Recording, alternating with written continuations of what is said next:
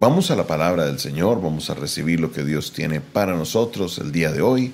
Vamos al libro de Éxodo, libro de Éxodo, continuamos con el versículo 29, libro de Éxodo, capítulo 29, y vamos a leerlo desde el versículo 10 en adelante, libro de Éxodo, capítulo 29, versículo 10 en adelante, y dice la palabra del Señor, de esta manera.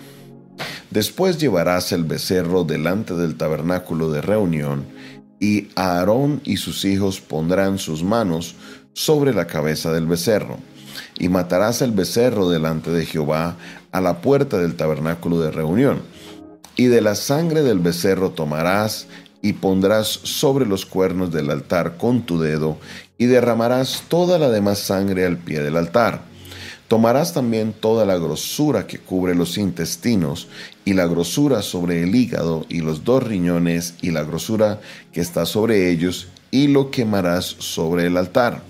Pero la carne del becerro y su piel y su estiércol lo quemarás a fuego fuera del campamento, es ofrenda por el pecado. Acá eh, estamos viendo este concepto de la ofrenda por el pecado. Es una ofrenda que vamos a ver muy constante de aquí en adelante, tanto en el mismo libro de Éxodo como en el libro de Levíticos, y llegamos a estudiarlo también. Eh, es una ofrenda que es muy común porque cuando alguien iba a hacer algo en el templo o en el tabernáculo, debería presentar la ofrenda por su pecado para eh, poder hacer cualquier cosa. Podría, como eh, explica el texto en nuestras partes anteriores, podría caer muerto porque delante del Señor debemos presentarnos en santidad.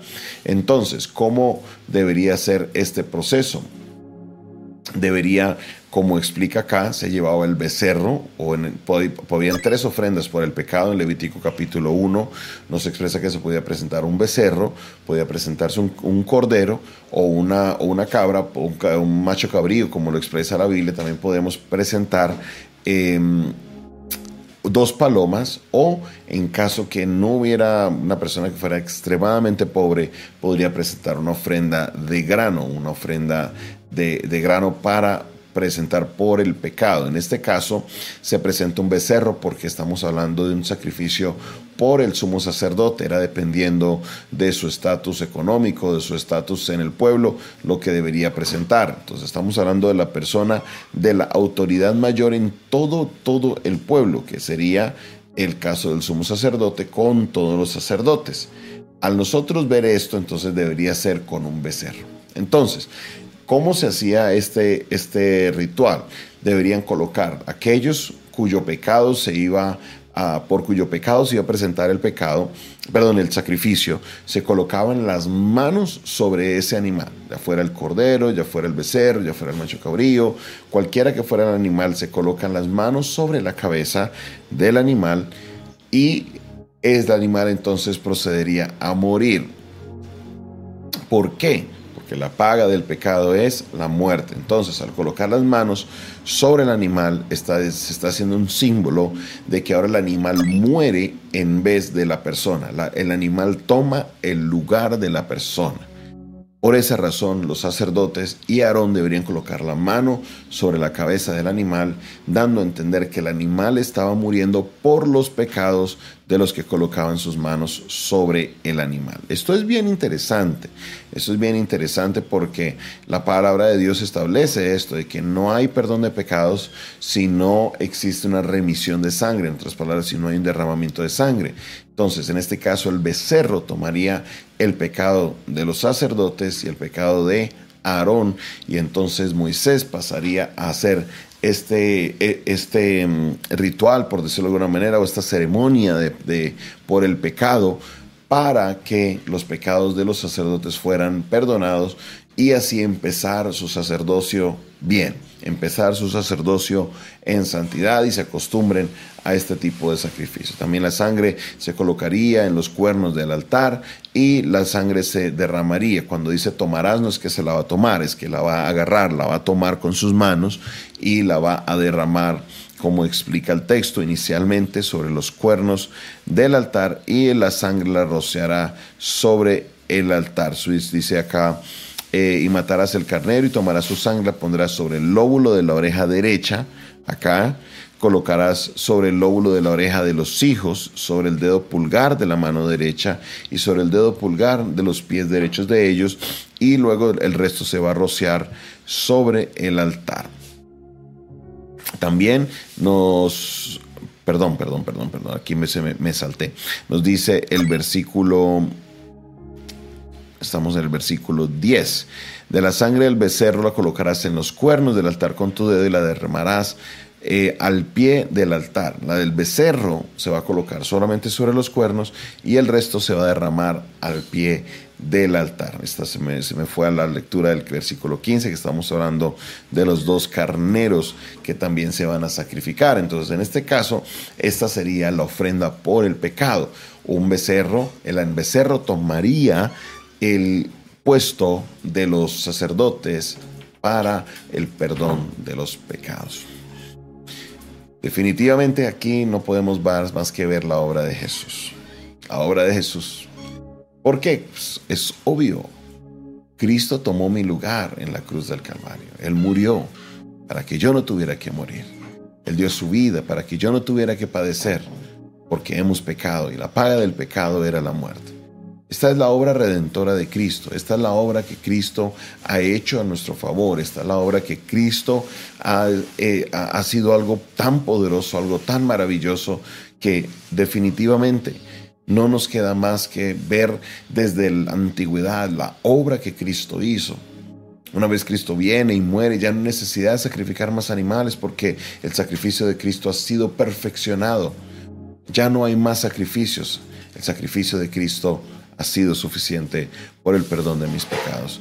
Yo debería haber muerto, debería haber sido yo en esa cruz, debería haber sido mi vida, porque el que había pecado había sido yo, yo fui el que cometía el pecado. Pero Cristo, sin pecado, murió para que yo no tuviera que morir. Yo alabo a Dios por esa obra maravillosa. Yo exalto a Dios porque Él ha hecho algo tan maravilloso y tan poderoso que definitivamente no me queda más que darle gracias. Como dice la canción, nunca sabré cuánto costó ver mi pecado en esa cruz. Esa canción nos explica y nos muestra cómo Cristo tomó nuestro lugar, cómo Él tomó nuestras cargas, como dice Isaías 53, que Él fue herido por nuestras rebeliones, molido por nuestros pecados. Cristo ha tomado mi lugar y gracias a su obra redentora, Hoy yo tengo paz para con Dios. Aleluya. Yo alabo a Dios por esta obra poderosa. Este becerro sería una sombra de la obra que Jesucristo haría. Dios estaría preparando al pueblo de Israel para que cuando viniera Jesucristo ellos pudieran comprender, pudieran entender que Jesús vendría a tomar el lugar de ese becerro, a morir por nosotros. Por eso hoy nosotros debemos aceptar el regalo maravilloso que tiene Cristo para nosotros. El regalo maravilloso que tiene Cristo para nuestras vidas y es el perdón de nuestros pecados. Él es la ofrenda por nuestros pecados. En Efesios capítulo 1 lo estudiábamos hace poco en la iglesia, que nos dice que una de las cosas maravillosas es que hemos recibido la redención de parte de Dios y el perdón de nuestros pecados. Por su derramamiento de sangre tenemos nosotros el perdón de nuestros pecados. Acércate a Él. Si te sientes culpable, no importa lo que hayas hecho, acércate al Señor y entrégale tu vida a Él. Él te puede perdonar. Él puede traer esa paz, esa tranquilidad que está buscando. Porque Cristo tomó tu lugar. Él murió para que tú no tuvieras que morir. Gracias Señor, te doy por tu palabra. Gracias Señor porque sé que estás obrando en nuestra vida, porque sé que te estás glorificando. Gracias Señor porque tu obra poderosa Señor se hizo en la persona de Cristo y mis pecados han sido perdonados. Bendigo, Señor, a cada persona, Padre Celestial, que ha recibido, que ha reconocido, Señor, a Cristo en sus corazones, porque tiene el gran beneficio de tener el perdón de los pecados. Te pido, Señor, por todos aquellos que todavía no han recibido a Jesús y todavía luchan, Señor, con el perdón de sus pecados. Te pido, te ruego, Señor, que ellos puedan conocer de ti, que las vendas de sus ojos sean quitadas, para que sus pecados también puedan recibir ese perdón de parte tuya. Te alabo, te exalto y te bendigo en esta hora. Tú eres bueno, tú eres fiel, tu misericordia es para siempre. En el nombre de Jesús, amén, amén y amén.